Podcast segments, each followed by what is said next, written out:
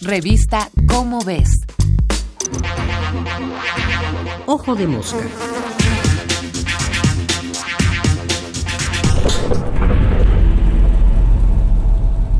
Veinte años sí es algo.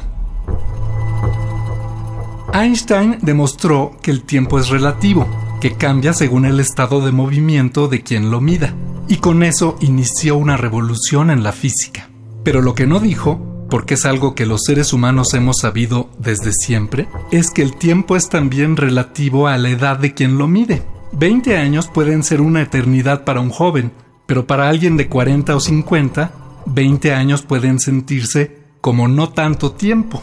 La revista, como ves, cumplió 20 años y quienes la hacemos tenemos sensaciones contradictorias. Por un lado, sentimos que no hace tanto que comenzamos a planearla, que gozamos de ver la satisfacción de tener su primer número publicado en nuestras manos, de ver cómo esta iniciativa de la Universidad Nacional, confiada a un grupo de comunicadores entusiasta y comprometido, crecía hasta convertirse en lo que es hoy, uno de los proyectos de divulgación científica más longevos y exitosos, no solo en México, sino en Latinoamérica.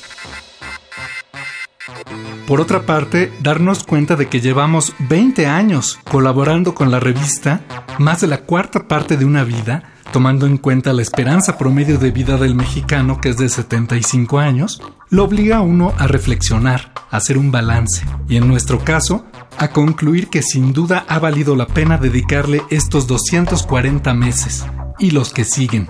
Pero esta dedicación es también relativa.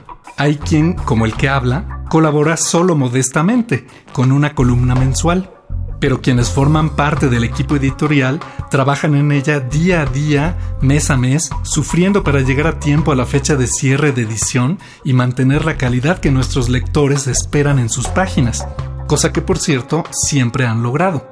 Eso sí, todos sin excepción sabemos que, como ves, cumple una función importante y estamos convencidos de que debe seguir cumpliéndola. porque ha demostrado con su éxito, aceptación y permanencia su enorme calidad. Porque hoy más que nunca la divulgación científica, es decir, la labor de poner la cultura científica al alcance del público, es una necesidad prioritaria ante el crecimiento de pseudociencias y teorías de conspiración, de ideologías de odio y división y de formas de pensar basadas no en el pensamiento crítico y la evidencia, sino en los prejuicios y los rencores, porque la cultura científica fortalece la democracia. Y porque la visión del mundo que nos ofrece la ciencia es uno de los frutos más refinados y sabrosos del árbol de la creatividad humana. Por todo eso y más, felicidades y larga vida a como ves.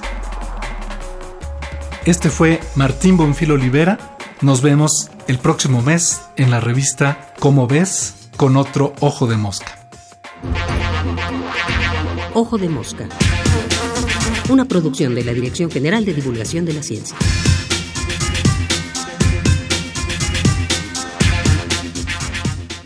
Revista Cómo ves